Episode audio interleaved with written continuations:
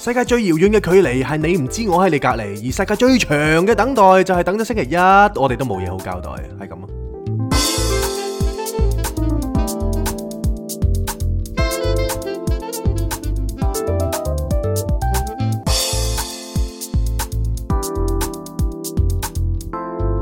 Not a romantic story. Cindy, Jason。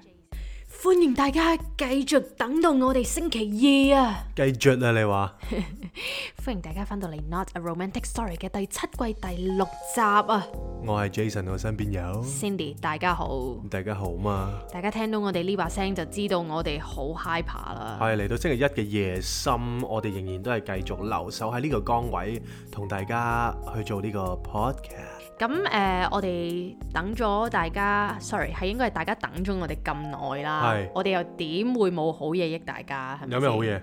咁我哋今日咧就會包決心刺定。肚，呢啲啊基本啦， 我哋為咗可以答謝大家對我哋厚愛啦，係我哋今日個主題勁啦，係咩呢？我哋好希望可以同大家分享 J 框隔離嘅一啲心得，係有咩係心冇得係咪啊？好正啊？唔係話説，即係今日已經去到第七日啦，係尾聲啦。係我發覺呢，即係以前啲人話，即係我我記得之前我同朋友食飯，係咁之前香港仲要隔離噶嘛，咁佢就話：哇，我真係你問我以前係幾多啊？七日啊，前七後七啊，誒係啊十四啊，唔係廿八啊，好似定唔知廿一啊，廿幾日。係啊係啊跟住啲人就話：哇，我真係搞唔掂啊！我一韞我一日都死啊咁樣啦。係咁我就好好撚串咁同佢講啦，我話你都黐線啊！我中意習慣咗同同自己獨處嘅。係我話你韞我廿幾日，我冇 feel 嘅。係但係而家第第七日啦，係我都少想死嘅。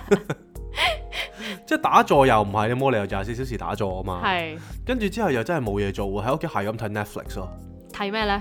我有睇誒、呃都係啲 serial killers 嗰啲 series 啦，係同埋呢排有咩 Jeffrey Dahmer 啊嘛。係即係要推薦大家睇啊！佢係一個呢，即係佢 serial killer 入邊呢都幾傳奇，因為佢有一個係器官癖啊，哦，即係啲係內臟係啦，即係啊佢中意內臟嘅，係即係佢佢佢佢擁有啲人嘅內臟呢，會令到佢有性興奮，哦哇！係啊啦，即係呢個都偏偏地即嘅，係都哦幾偏喎，係啦，而個主角亦亦都做得幾幾入戲咁樣啦，好迷嘅，係啦，即係有少少嗒嗒地咁嘅感覺，咁所以又陰沉咁樣啦，咁我又幾啱我睇咁樣，係咁啊 Cindy 同我睇晒成輯咯，哇好癲啊！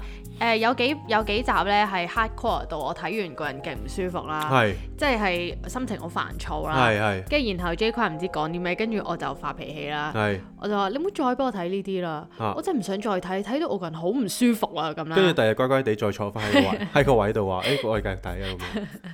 係完全係完全係俾嗰個陰沉嘅氣氛咧，係搞到我即係夜晚眯埋隻眼都諗翻起佢殺人嗰種，發惡夢啊，係啊，即係都幾 hardcore 嘅。係咁如果大家係唔中意血腥嘅話，就千祈唔好去睇啦。係但係如果大家都中意睇嘅話，不妨去睇一睇啦。冇錯，呢、個係值得睇嘅。呢我係咪出戲見人講人話，見鬼講鬼話同你？係啊？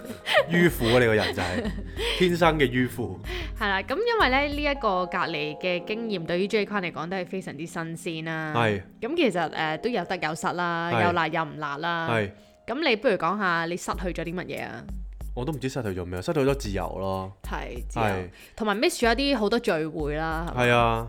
咁啊，即係誒朋友聚會就唔好講啦。係咁啊，又又冇得打波，又冇得剩啊，係都已經好鬼好鬼厭悶嘅啦，個人係即係韞喺屋企啊，日日就要 check 咁樣啦。係跟住之後即係冇得去啦，咁啊咁講緊聚會呢，我哋啲親戚呢，成日都會有食飯聚咁樣嘅，係咁啊咁啱呢，呢、個禮拜就有個飯聚，咁係我就中咗，咁我去唔到啦，咁啊好死唔死喎，正常其實食飯咪食飯咯，即係正常我哋啲飯聚係唔需要影相留念噶嘛，係咁有個 auntie 呢，就成日都即係又去加拿大遊勝咁樣嘅係。咁佢每次去一去呢，就話：哎呀，我哋一齊即係做個 farewell 嘅 dinner 咁樣啦。 都 fail 咗四五次嘅啦，好似。係 啊，即係即係不不計其數㗎啦，已係經。點知咧好死唔死就喺我唔喺度嘅時候咧，就喺個嗰啲親戚嘅 group 嗰度啦，係咁 send 啲合照出嚟，就硬係冇咗我份，跟住咧，唔知係咪 J 框混得耐咧，佢個人都有 啲牛牛，地啊，呃即係有啲誒、呃失落啦，係即係好容易都會放大一啲事情嘅。係咁啊，琴晚臨瞓前佢突然之間講我，妖誒平時好日都唔影下相嘅，而家咧我冇去咧就喺度影合照咁啦。真係啊！跟住你就話開心啦，你哋冇咗我你最開心啦咁樣。 其實你係冇想影合照。 drama 上演啊嘛，咁跟住我哋又開始喺度誒回味翻啲親戚嘅有趣事件啦。係咁如果大家有印象嘅話，早幾集我哋就分享過食中秋節嘅大餐係咁同啊啲咪親戚。係啦，咁就有個 auntie 叫蟹腳王，係啦，因為佢誒好開心喺度啜啲蟹腳。 係啜咗一隻都唔夠，啜成三四隻嘅，咁話說佢咧又將會要去英國啦，而唔係係係跟住即係呢個，因為呢個犯罪咧就 suppose 係某一位 auntie 嘅 farewell party 嘛，頭先講係就話，咁啊大家就一齊影相啦。係點知佢咧就好死唔死，佢係覺得主角係自己，係即係因為有兩個 auntie 要走啦，係咁呢個 auntie 咧就每人就送咗盒原貝咁樣，係，就好似自己係主係係啊，佢好似自己係主角咯。係跟住就 farewell 佢咁樣，但係其實唔係其實就唔係嘅，嘅，哦，即係未係佢嘅，係啦，哦即係大家都冇諗住同佢 farewell 啊，係跟住佢就咁佢就送完背啦，咁個個就即係唔可以唔同佢 farewell 啦，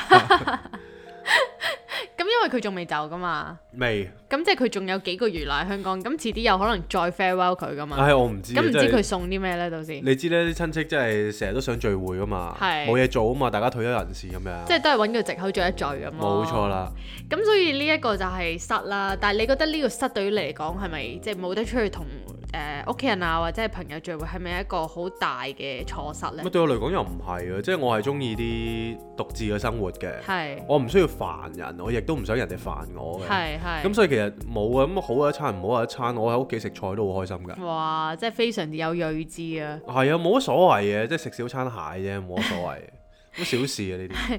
咁咁話説咁講起得啦，你你最近有冇啲咩得着呢？喺呢個隔離入邊冇乜得着喎，係咪？係啊，我哋個 flow 係寫有嘅喎。有咩得着啊？等我幫你答先。咁其實呢 J 唔 Kun 係你成日都考我記性，係你你成日問我問題，你自己講埋落去啦。 但係因為個劇本寫咗係你講啊噶嘛，我冇唔理跟劇由，本嘅，我不嬲都考 我天冇理才由讀波你啊。。因為話說咧，即係大家都知咧，誒、我同 J 坤喺做呢個 podcast 嘅時候咧，佢就成日都好想我寫 flow 嘅。係咁佢咧就每一次開咪之前咧，佢都會叫我話：喂，你快寫低啦，快寫 flow 啦，咁樣啦，係逼逼巴得我好緊要嘅，唔係你知唔知你嘅舊病係咩啊？唔寫 flow 嘛。唔係嗯係咪啊啊，係你寫完晒 flow，但係你冚埋本嘢啊！我係，我但係諗你睇到 啊，我鬼講啊！唔係你知唔知呢個都唔係重點啦，重點係誒、呃好似對上嗰一次，咁 J 坤就逼我寫 flow，我好似寫咗半個鐘啦啊。咁佢、真係佢成日都話我，喂你寫嗰啲 flow 咧，你唔好就咁 point form 啦，你你寫得好清楚，你列即明係兩句就講完啦，你寫嗰你啲就話你要嘢係。寫埋 point 與 point 中間係點樣楞嗰啲轉折位咁啦。咁我上次咧。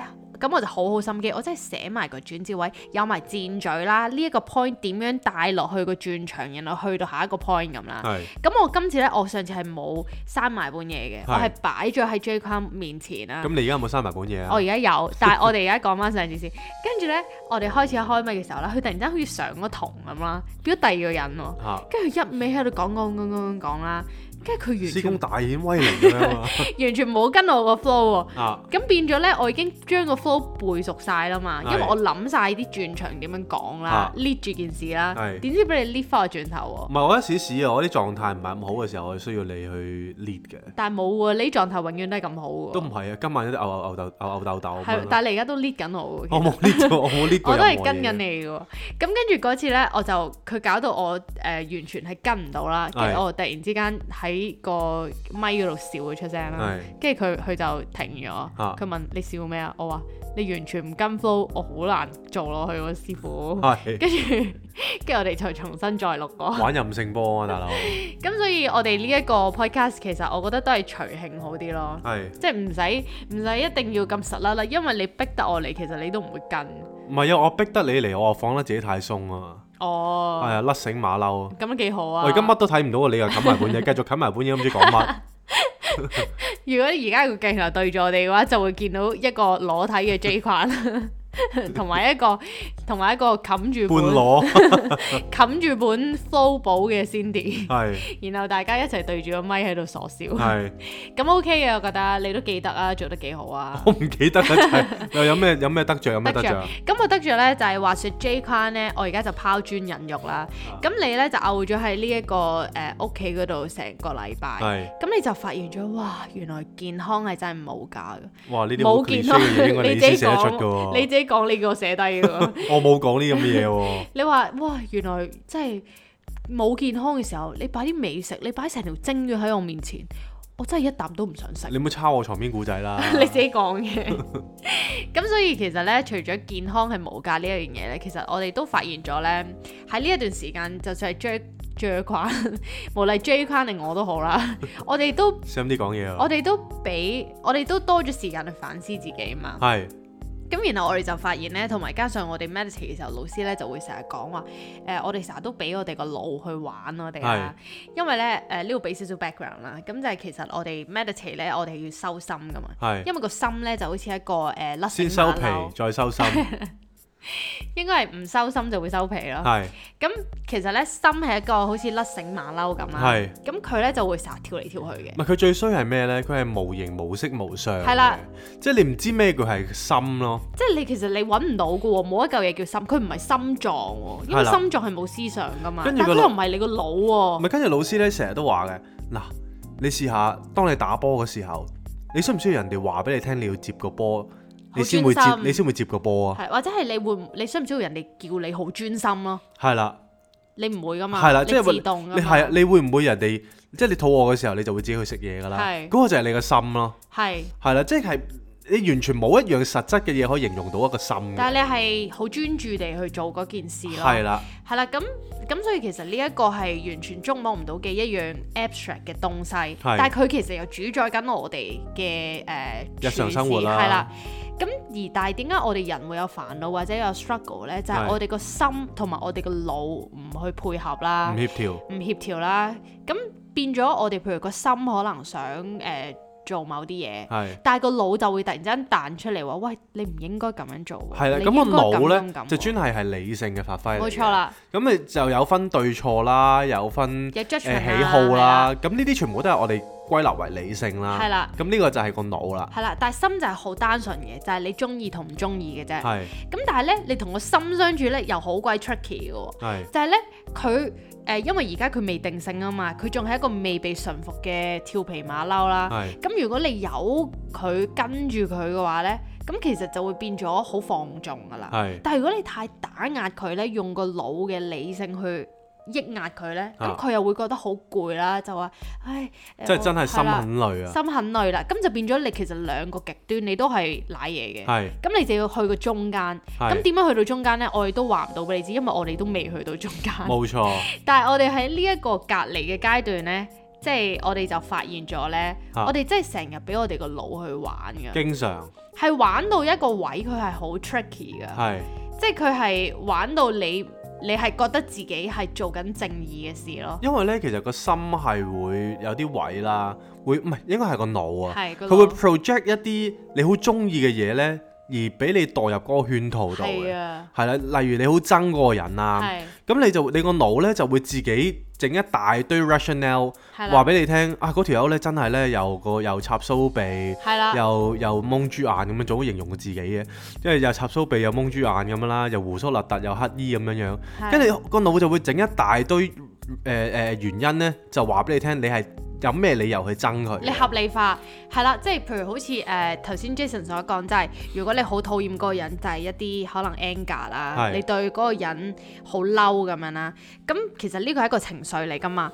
咁但係呢，我哋就會俾個情緒主宰咗我哋，因為我哋個心係你當個心好似俾人老笠咗咁啦係。其實個心係最原始嘅心呢，係一個好誒、呃天真無邪嘅小朋友啦係，即係好純潔嘅小朋友嚟嘅係。中意就去做咁樣。係啦，佢好開心、好輕鬆嘅。咁但係因為佢咧係一個誒、呃未成熟嘅心啦，係咁佢好容易受人影響，或者未經訓練嘅時候係，啦，咁佢就會成日都俾我哋啲情緒老笠我哋。係咁佛學語言就叫貪嗔痴啦。係咁我哋譬如誒、呃可能親心就係好憤怒嘅心啦，係咁可能 anger 出咗嚟，係佢就會老笠咗個心，係咁然後心咧佢就以為，哎唉誒係喎，我真係 anger 喎咁樣啦，係我真係啊我好嬲個人，係但係其實唔係嘅喎，心同埋憤怒係分開嘅喎。係咁然後呢個時候呢，當你個心呢，誒俾個憤怒老笠咗之後，就以為自己係憤怒啦係，已經係已經係懵懵地嘅啦嘛係，麻木咗啦，已麻木經咗。然後突然之間個腦就走出嚟話：係啊，你應該嗰嗰條友係抵死即嘅，抵死㗎啦，係啊，咁樣抵你嬲你嘅，應該要嬲佢啊，係咁樣。係啦，或者另外一個極端就係、你冇嬲佢啦，佢真係嗯你你真係咁樣做，你真係好好小氣啊咁啦。係咁然後其實個心呢，無論係邊邊，佢都係備受壓力嘅。係咁變就變咗你個心就會活得好苦啦。冇錯，咁我哋呢一個時段呢，我哋留咗喺屋企，我哋就喺度反思自己係係幾咁俾個腦去玩我哋啦。係。我發覺我有陣時候都幾忽略我個我個心去諗緊啲乜嘅，係即係哦我成日都係俾個腦去主宰咗我自己咯。係因為我個人呢，就人生嘅課題就係親心啦係，就係 anger。嗯因為 anger 呢，成日就會令到我覺得誒、呃我需要打壓啊。係無論人對對人啊，對自己啊，都係我都好中意用打壓嘅形式呢，去叫佢收聲嘅。係我一打壓嘅形式呢，去話俾佢聽，我先係真理。係咁所以呢，其實我係經常經常去忽略咗我個心嘅存在嘅。係咁所以其實呢，我喺禪修入面呢，最難做嘅嘢呢，就係、我要留意到自己個心咯。係係啊，但係我係，我覺得我自己真係好難好難，即係呢個係一個好難嘅課題咯，啊對我嚟講。其實我都係嘅。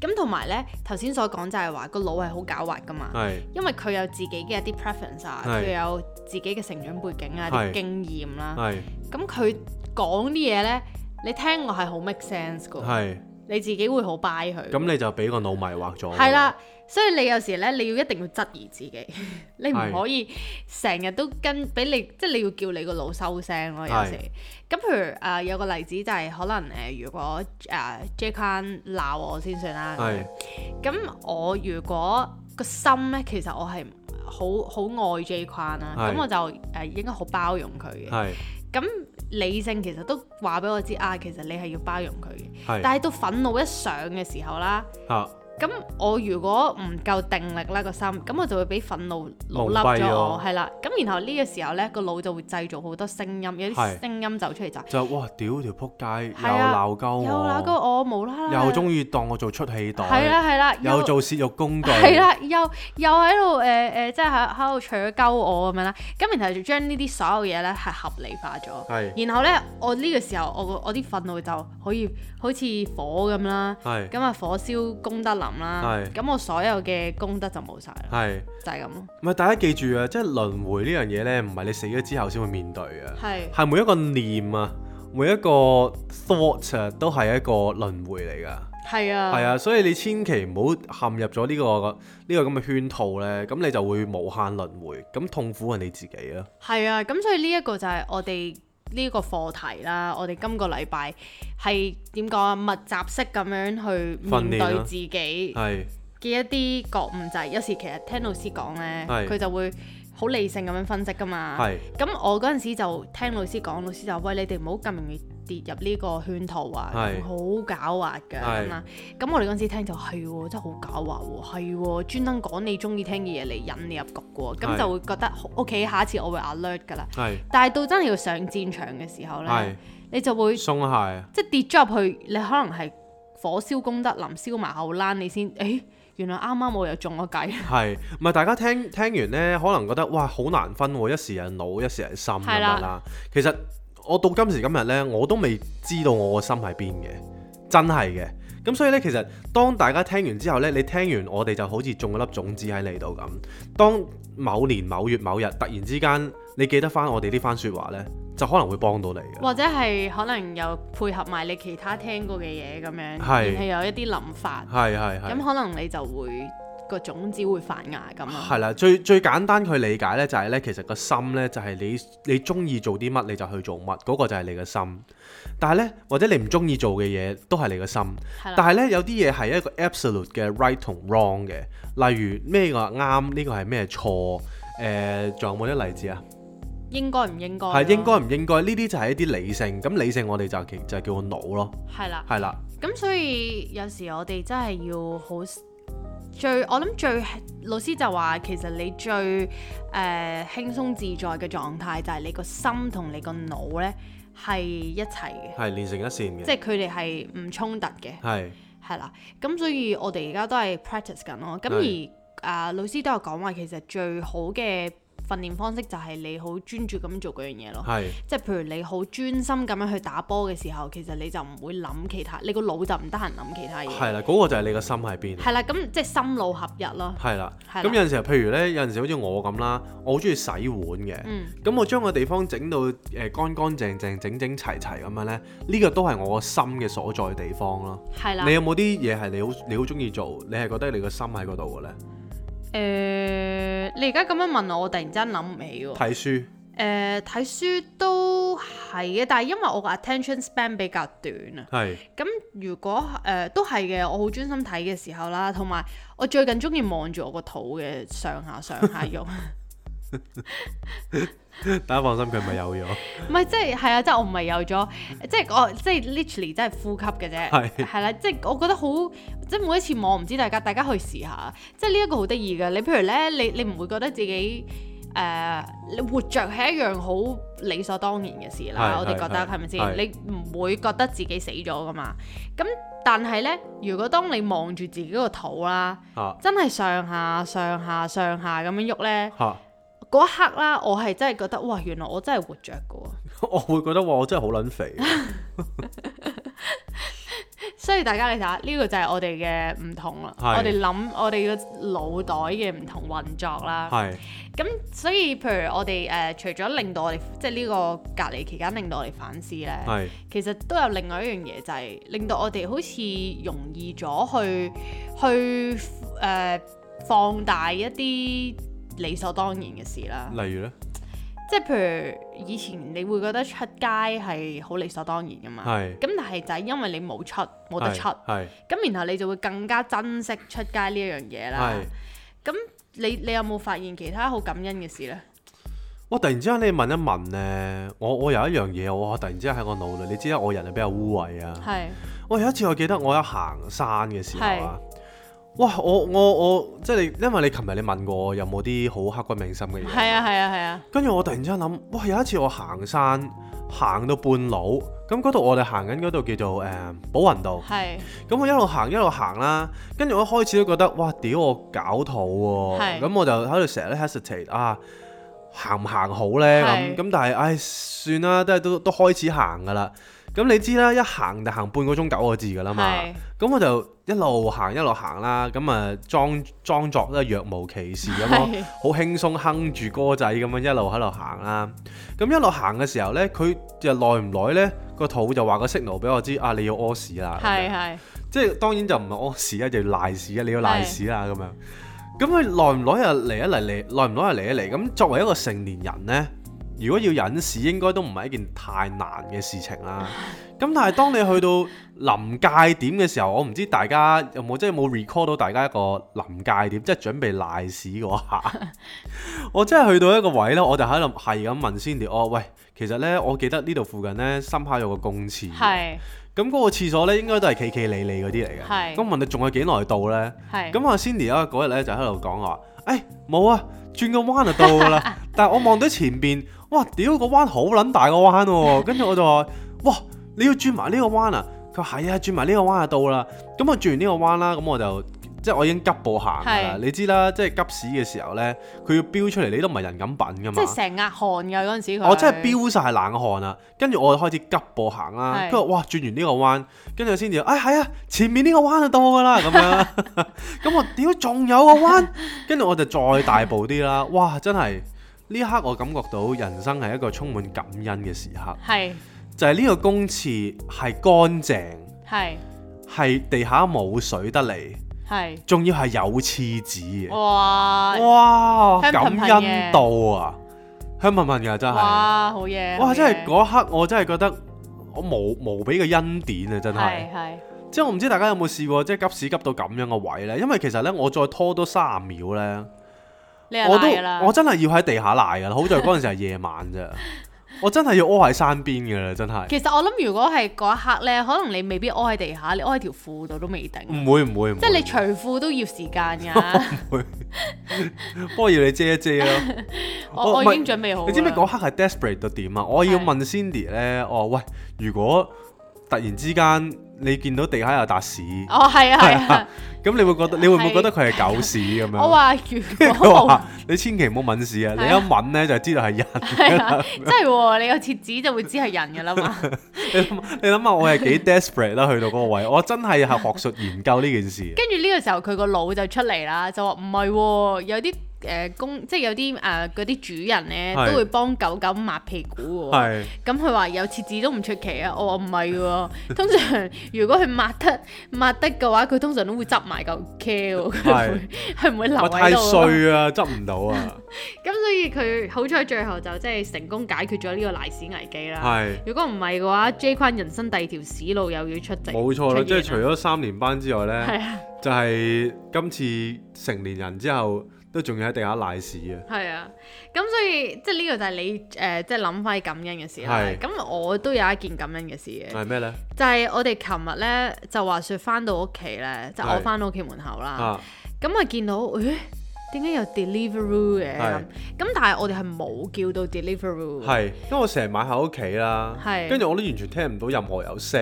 喎，係啊啦係又啦冇人撳鐘又成，係啦係，啦，兩咁我睇翻嗰個時間其實係總之過兩個鐘咁樣。係咁好明顯個名就唔係我哋係嘅，咁我猶豫咗一陣，咁我拎我翻屋企咁樣啦，咁我就打開，哇！竟然有十一條串燒喎，係，跟住仲要有一個 appetizer 係誒、呃番茄咁樣啦，仲要係好嗰間串燒係出名㗎，係啦，咁嗰間咧仲要最搞笑係咧，我咁啱前一日咧就誒喺隔離喺嗰間串燒鋪嘅隔離係就買糖水。係咁等緊糖水之際，我就及一及呢間嘢個 menu 啦。咁我就見到，咦，好似好好味咁喎，但即係係又唔方平㗎嘛，係啦，即係都貴嘅咁。咁我就話，咦，不如即係唔知遲啲有機會儲下錢，不如同 J 坤嚟食啦。係跟住點知第二日就發生咗呢一件事啦。係，咁我哋我哇哋哦入邊係就正到啊，有燒誒燒銀杏係啦啊，有燒白鱔係啦啊，仲有咩啊？仲仲有有仲有兩串誒牛啊，係啊，係啊，即係好嫩嘅佢仲有牛豆啊腐咯，啱多我春食。魚啦、豆係啊腐啦，乜 Q 都有誒，仲有咩喎，應雞有翼盡啊？有，係啦，咁跟住我哋拎咗入嚟，其實我哋猶豫咗一陣，應該要點嘅。係因為咧，其實呢、一個誒、呃主人咧，佢、啊其實長期填錯地址㗎。係因為上次已經送錯過一次，但係嗰陣時我開門，咁我就教翻嗰、個、呃、即係送外賣係嘅哥哥啦，就係去邊去翻咁樣佢嗰度。咁點知佢原來一因為可能上次收到啦，係佢又冇懷疑。係咁然後佢繼續用翻呢個地址嘅時候，咁今次又到我哋啦。正咁你過咗兩三個鐘，係咁佢即係都唔知點樣俾翻佢啦，係講真。咁我哋咪食咗咯。正啊，真係感咁我哋恩好感恩啦、滿滿嘅感恩，係啦。咁呢個時候呢，咁食完都要做啲嘢㗎，哇燒線真係正，係嘛？係啊咁我就 send 咗封 email 俾 Deliveroo，係就同佢講話，喂，你不如同翻呢條友講話，佢即係錯咗啦個地址咁。係咁但係 Deliveroo 冇覆我喎，唔知最後點咯。係胎死腹中咧，應該都係係啦，但係但係對於我哋嚟講就係、哇誒、即係一個天降恩物係咯，天降恩物啊，簡直係！竟然我係前一日想食，第二日就有咯。醉餓我地咁樣，係啊，你仲要睇波喎，琴係晚、啊，你直情食嚟睇波添啦。真係啊，同埋咧，你知唔知最神奇係除咗呢間嘢係我哋想食之外咧，係入邊佢叫嗰啲嘢全部都係我哋中意食嘅嘢咯，係啊，真係啊即，係好似係冇一樣為係我唔食得哋落而口叫，嘅係啊，係真係喎，即係其實你如果你嗌啲紅椒啊或者三色椒咁，我都唔食㗎係啦咪，嗰啲我都食？係咯，但係譬如如果你叫誒、呃我唔知啊，可能誒。呃羊肉啊嗰係啲係我嗰麻啲麻地嘅，咁嗰啲就唔會食啦。係咁我係完全係你會叫嗰即係啲嘢全部咯懟。晒落口啦，簡單啲講就係咁所以變咗我哋琴日無啦啦又誒又即係益咗我哋，咁我哋就感恩感恩再冇感錯，恩。冇錯。跟住講緊感恩感恩，講咩啊？我講咗講開感恩嘅事情啦。咁呢排係幾開心喎，因為咧係香水嗰邊咧，我終於揾到個 marketing 嘅朋友，或係者 marketing 嘅拍檔啦，咁啊幫我去做我香水嘅事業。太好啦。咁所以一路以嚟，唉，無限嘅等待，始終皇天不負有心人，皇天不負有 J 人，係啊，咁所以有 J 嘅人是有福的。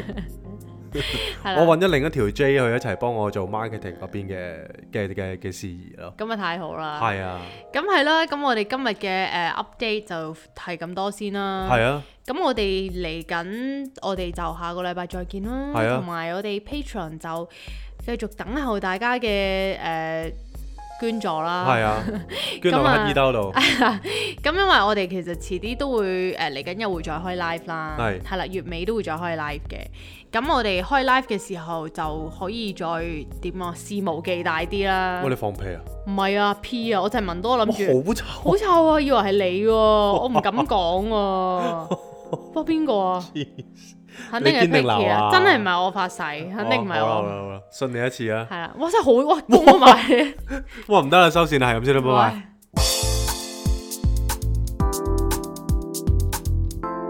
Not a romantic story. Cindy, Jason.